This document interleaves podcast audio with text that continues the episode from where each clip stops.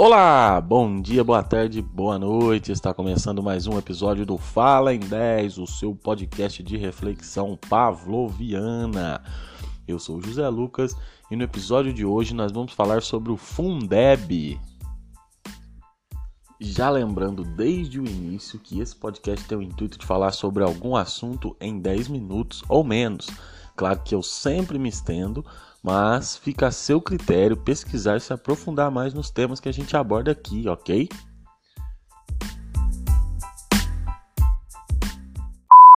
E lá vamos nós.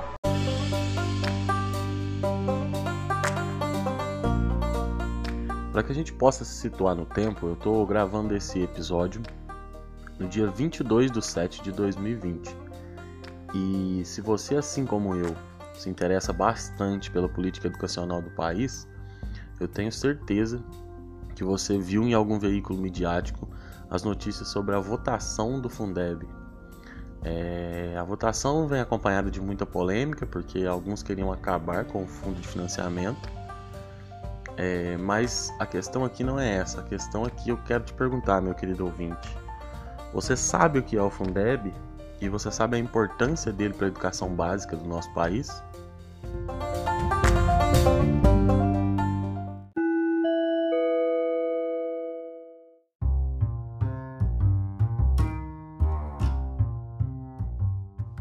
O Fundo de Manutenção e Desenvolvimento da Educação Básica e Valorização dos Profissionais da Educação entrou em vigor em 2007 e tinha como prazo de finalização dezembro de 2020, ou seja, esse ano em que nós estamos batendo esse papo. É, o Fundeb, na verdade, ele não é um único fundo. Ele é composto por 27 fundos, né? 26 fundos estaduais e um fundo do Distrito Federal. É, Para você ter uma base, a importância desse fundo, em 2019 ele distribuiu 165 bilhões entre estados e municípios para a manutenção da educação básica de ensino. É, uma coisa importante é que quando a gente fala em educação básica, nós estamos falando em creches pré-escolas, educação infantil, é, escolas de ensino fundamental e médio e até mesmo o EJA. E como eu já tinha dito antes, né, o Fundeb foi vigorado em 2007, mas antes dele existia um outro fundo, o Fundef, que vigorou de 1998 até 2006. Aí você deve estar se perguntando, tá, mas você só falou em fundo, fundo, fundo, fundo. O que realmente faz o Fundeb? Qual é a função do Fundeb? Bem, é, cada uma dessas subdivisões né, da administração desse financiamento, elas fazem a distribuição de acordo com a quantidade de alunos matriculados em cada região. Então, baseado no número do censo anterior, mas como assim baseado no número do censo anterior? Por exemplo, eles vão liberar, vamos supor, vamos, vamos chutar um valor hipotético aqui, tá? 500 reais por aluno. Como eles sabem que eles vão gastar 500 reais por aluno? Eles vão no censo anterior, por exemplo, nesse ano eles foram no censo de 2019, pegam a estimativa de quanto a estatística, né, de quantos alunos foram matriculados no ano de 2019 e a partir desses dados eles fazem a distribuição do fundo. a palavra fundo vai se repetir bastante aqui hoje, viu, gente? Eu falei um valor hipotético aí, mas foi só para ilustrar, tá, gente? Os valores que são repassados são um pouco maiores. Mas uma coisa que é importante a gente a gente entender, a gente saber, né, é que cada etapa do ensino tem um peso diferente para receber os recursos. Ou seja, é, se, por exemplo, você tem uma escola de ensino básico, ensino infantil, uma pré-escola, o valor que ela vai receber vai ser um valor diferente de uma escola que oferta ensino médio e ensino fundamental, por exemplo. Fazendo uma pesquisa rápida aqui, o famoso Gugão, Gugão é ótimo, né? É, o valor mínimo por aluno que foi distribuído no ano de 2019, ou seja, no ano passado, foi de R$ 3.044,29 por aluno. Esse valor ele é definido pela portaria interministerial do Ministério da Educação e do Ministério da Fazenda. Uma coisa também interessante é que mesmo a conta feita pelo governo para distribuir esse recurso, ela é informal. Então a gente não tem conhecimento nenhum, ela não tem, ela não, ela não consta nos diários oficiais de como eles chegam nessa conta, né, para fazer essa distribuição por pessoa. O dinheiro distribuído através desse fundo ele pode ser usado de algumas formas, por exemplo, 60% dele pode ser utilizado para pagar professor ativo da rede pública de ensino, para pagar também diretor, é, orientador pedagógico, para pagar a formação continuada de professores, transporte escolar de aluno. E também para reformas e, e ações mais estruturais referentes às escolas. Quem fiscaliza a distribuição e também os gastos desse, desse dinheiro recebido, né, desse financiamento, digamos assim, são algumas, alguns órgãos, por exemplo, as controladorias gerais, é, o Tribunal de Contas da União e os tribunais de contas locais.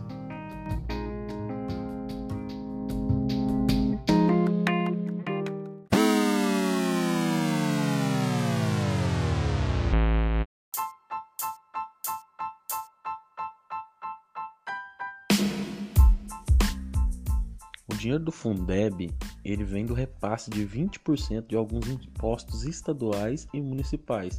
Então, se a gente for pensar em impostos como o IPVA, o ITR o ICMS, esses são alguns dos exemplos de impostos mantenedores do fundo.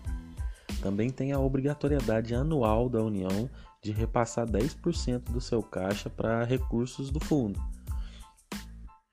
E aí, como 2020 seria teoricamente o último ano da estimativa feita para uso do Fundeb, né, de 14 anos, de 2007 a 2020, é, teve algumas polêmicas. Do...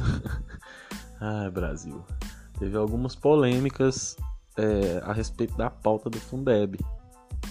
Porque alguns políticos defendiam que o fundo deveria ser extinto e a partir do ano que vem a educação pública ia ser de responsabilidade dos estados e municípios. Então eles não poderiam utilizar mais um fundo, né? eles não teriam mais um fundo, seria de responsabilidade da, das instituições locais. É, isso causou um rebuliço, mais um rebuliço, porque tem até um trecho de um artigo que eu li do Leonardo Desideri no Gazeta do Povo, que ele fala que eu vou parafrasear, né? Não vou ler o texto dele, mas eu vou Vou tentar lembrar aqui o que ele disse, que é que o Fundeb é a única garantia que o governo tem, que a gente tem, na verdade, né, de que o governo vai, vai destinar, mesmo que de forma mínima, algum dinheiro para educação de base. E além disso, é o único jeito da gente não, é, não manter tão longa a disparidade, tão grande né, a disparidade na qualidade de ensino no país. É, para vocês terem uma ideia, para quem para quem acha que é muito dinheiro, realmente é muito dinheiro. Mas para você manter um país todo com esse dinheiro acaba sendo um pouco difícil. Para você ter uma ideia de como esses caras fazem a gestão da, do, do, nosso dinheiro, da nossa grana, é, para se passar a reforma da Previdência, cada deputado que votasse favorável ganharia 40 milhões de reais. Então, então acho que o dinheiro da educação nem é tão grande assim se a gente for pensar no que eles fazem para se beneficiar de alguma coisa.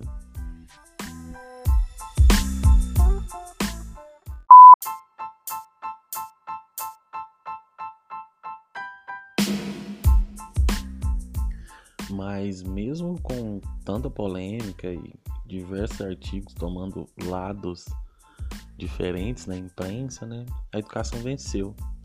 E a PEC, né, ela, o que, que ela defendia? É importante a gente falar sobre isso também. Ela defendia que o Fundeb se tornaria permanente e que a participação da União no investimento com educação de base aumentasse, fosse maior. Então a votação aconteceu em dois turnos e no primeiro turno é, ela venceu com 499 votos contra 7 negativos e no segundo turno também com 492 votos contra 6 votos negativos. Então agora o texto vai para o Senado, aguardar a votação deles lá.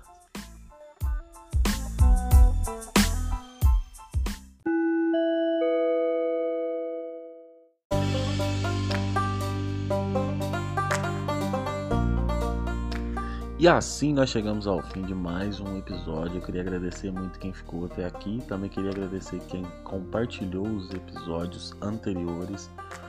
É, muito obrigado mesmo por você estar pondo fé nisso aqui, mesmo com todas as limitações técnicas que a gente tem. E por enquanto é isso, a gente se vê numa próxima e tchau!